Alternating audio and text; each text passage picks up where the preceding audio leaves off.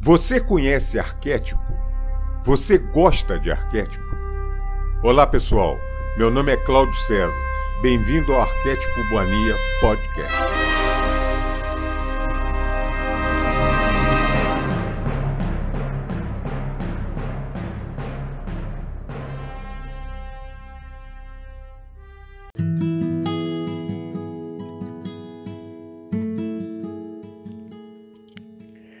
Audiolivro O Caminho Infinito Joel Goldsmith.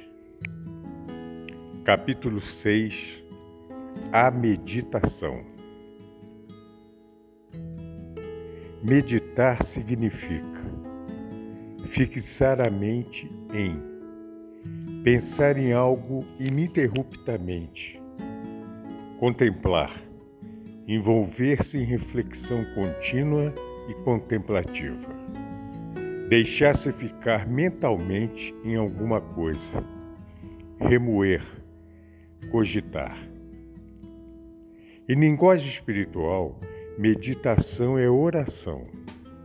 A oração verdadeira ou meditação não é pensamento voltado para nós mesmos ou para nossos problemas.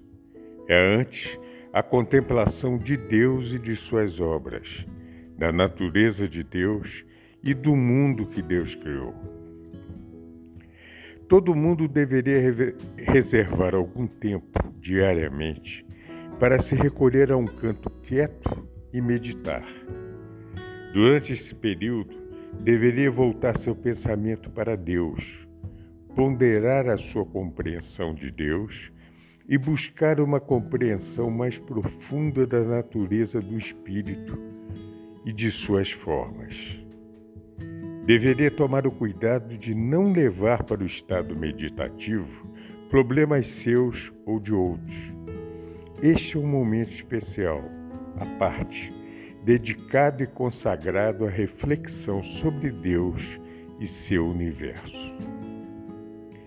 Deus é a alma e a mente de todos os indivíduos e por isso é possível a todos nós sintonizarmos com o reino de Deus, receber as divinas mensagens de promessas e os benefícios do amor infinito. A graça de Deus que recebemos nesses momentos de meditação ou oração se nos, se nos torna tangível na forma de preenchimento das chamadas necessidades humanas. Se, porém, nós não abrirmos a nossa consciência para recebermos a compreensão espiritual, não teremos de ficar surpresos se não experimentarmos nenhum bem espiritual na vida cotidiana. E não há outro caminho para abrirmos nossa consciência para o reino da alma a não ser pela meditação ou oração, através da contemplação das coisas de Deus. Tu manterás em perfeita paz aquele cuja mente está fixada em ti. Durante o dia todo, nossos pensamentos estão voltados para as atividades da vivência humana, nos cuidados e deveres para com a família, nos ganhos necessários ao sustento, nos negócios sociais e comunitários e, por vezes, até nos grandes negócios de Estado. Não é, pois, natural que durante o dia ou ao anoitecer nos disponhamos a nos retirar por um tempinho para as profundezas de nossa consciência, que é o templo de Deus, e aqui nos envolvermos com as coisas de Deus? E acima de tudo, temos de desenvolver o sentido de receptividade, de modo a nos tornarmos sempre mais cientes da presença real de Deus em seu templo sagrado, que é a nossa consciência. No lugar secreto do Altíssimo, do Santo dos Santos, que é a nossa pró própria consciência profunda, nós recebemos a iluminação, a direção, a sabedoria e o poder espiritual. Na confiança e na quietude estará a vossa força. Quando aprendemos a ouvir a pequena pequena voz silenciosa, o Espírito de Deus abre nossa consciência para o reconhecimento imediato do bem espiritual. Somos então preenchidos com as divinas energias do Espírito, iluminados pela luz da alma. Recebemos o refrigério das águas da vida e alimentados pelo pão que não perece. Esse alimento espiritual nunca é negado àqueles que aprendem a encontrar Deus no templo de seu ser.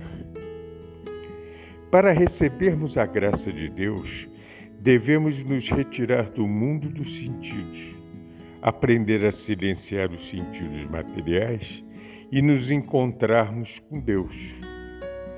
Deus deve se tornar para nós uma realidade viva, uma divina presença, o Espírito Santo em nosso ser.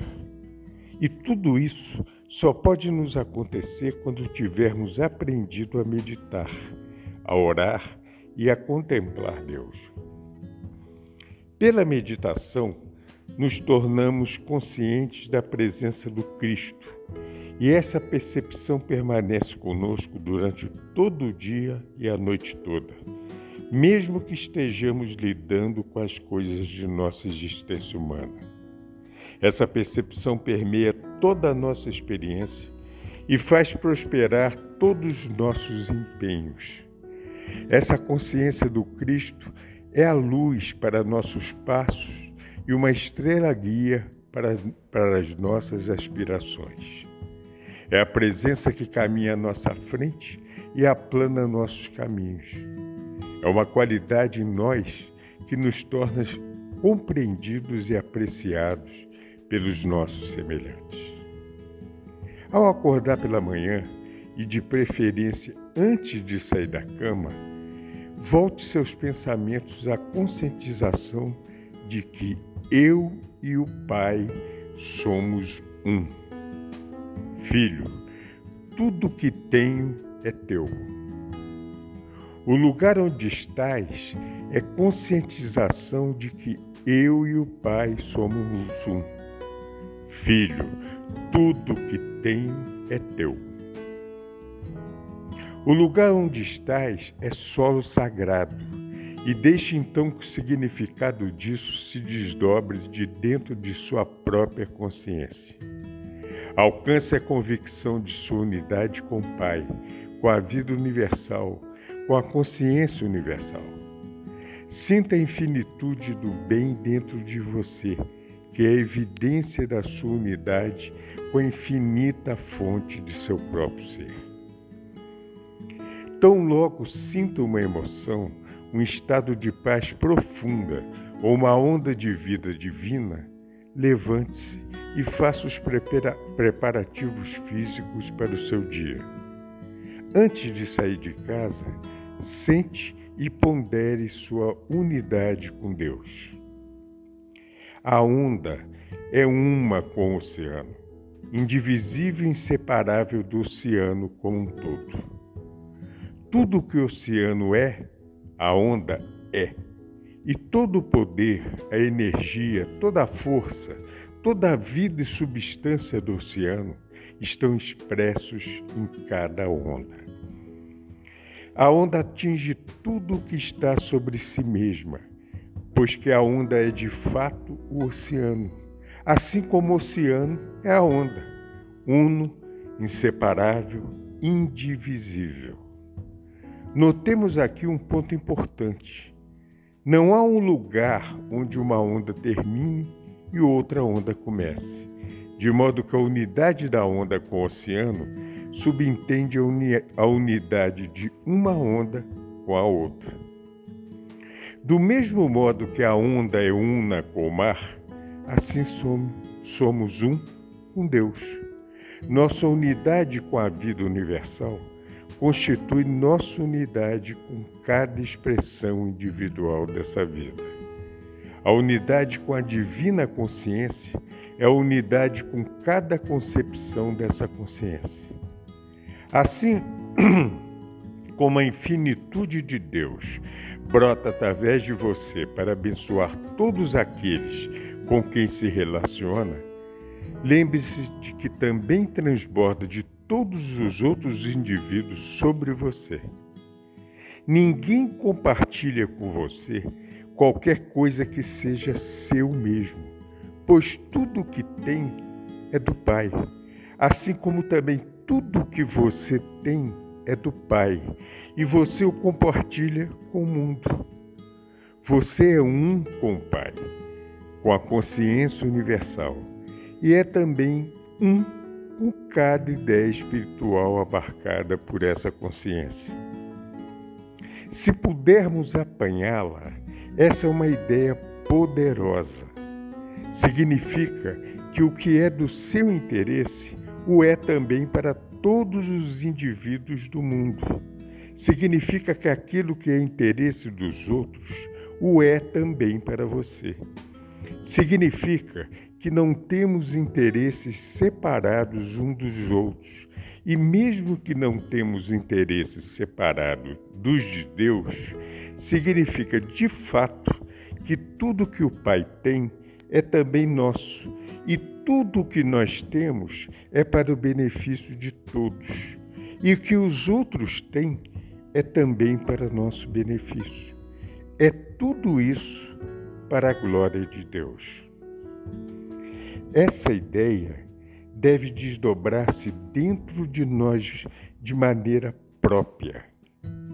Deve, aos poucos, dia após dia, assumir formas diferentes e sempre com significados maior por causa da infinitude da consciência. Pode observar como uma árvore tem muitos ramos e como cada ramo é com o tronco e por isso é com a raiz, e a raiz da árvore é uma com a terra e retira dela tudo que a terra tem a oferecer. E além disso, que cada ramo não só é um com a árvore toda, mas também com cada outro ramo, como partes interligadas do todo. Ao ponderarmos essa ideia de nossa unidade com Deus e com cada conceito individual do Espírito, surgirão em nós novas ideias, novas imagens e símbolos originais. Terminando essa meditação matinal, acharemos que sentimos realmente a presença de Deus dentro de nós. Sentiremos de fato a divina energia do Espírito. Sentiremos surgir uma vida nova dentro de nós. E isso nos levará ainda a outros pensamentos. Sempre que vamos de um lugar para outro, como quando deixamos nossa casa para ir ao trabalho, ou do trabalho para ir à igreja, ou desta para voltar para casa, paremos por uns momentos para perceber que a presença andou à nossa frente para preparar o caminho e que essa mesma presença divina ficou atrás de nós como uma bênção para todos que passam pelo mesmo caminho. No início, Poderemos esquecer de fazer isso diversas vezes ao dia, mas exercitando nossa memória, isso se tornará provavelmente uma atividade habitual em nossa consciência. Então, não mais caminharemos sem sentir a divina presença sobre e atrás de nós, e assim nós seremos a luz do mundo. Um dos assuntos que mais nos preocupa nesses últimos anos é a paz. Embora tenhamos bem pouca esperança numa paz duradoura baseada em qualquer documento ou organização humanos. Realmente, estes têm um propósito e são uma etapa necessária para os seres humanos, como os Dez Mandamentos foram uma etapa necessária até que fossem substituídos pelo Sermão da Montanha com sua visão superior. Nós não precisamos dos Dez Mandamentos, pois nós, pois nós não precisamos de exortações para não roubar, mentir ou fraudar. Nem precisamos de ameaças de punição para nos mantermos honestos, limpos e puros. No entanto, os dez mandamentos são necessários para aqueles que ainda não aprenderam a justiça como fim a si mesmo. Do mesmo modo, o mundo está grandemente necessitado de algum tipo de organização ou documento humanos para manter alguma forma ou alguma medida de paz no mundo. Mas a paz verdadeira, definitiva, só virá como veio para cada um de nós individualmente, pela percepção de que não precisamos de qualquer coisa que outros tenham e por isso não há motivos para guerrear. Tudo que o Pai tem é nosso. Que mais poderíamos querer além disso? De fato, como corredeiros de Deus com Cristo, poderíamos alimentar cinco mil a cada dia, sem, sem sequer nos preocuparmos de onde o alimento viria.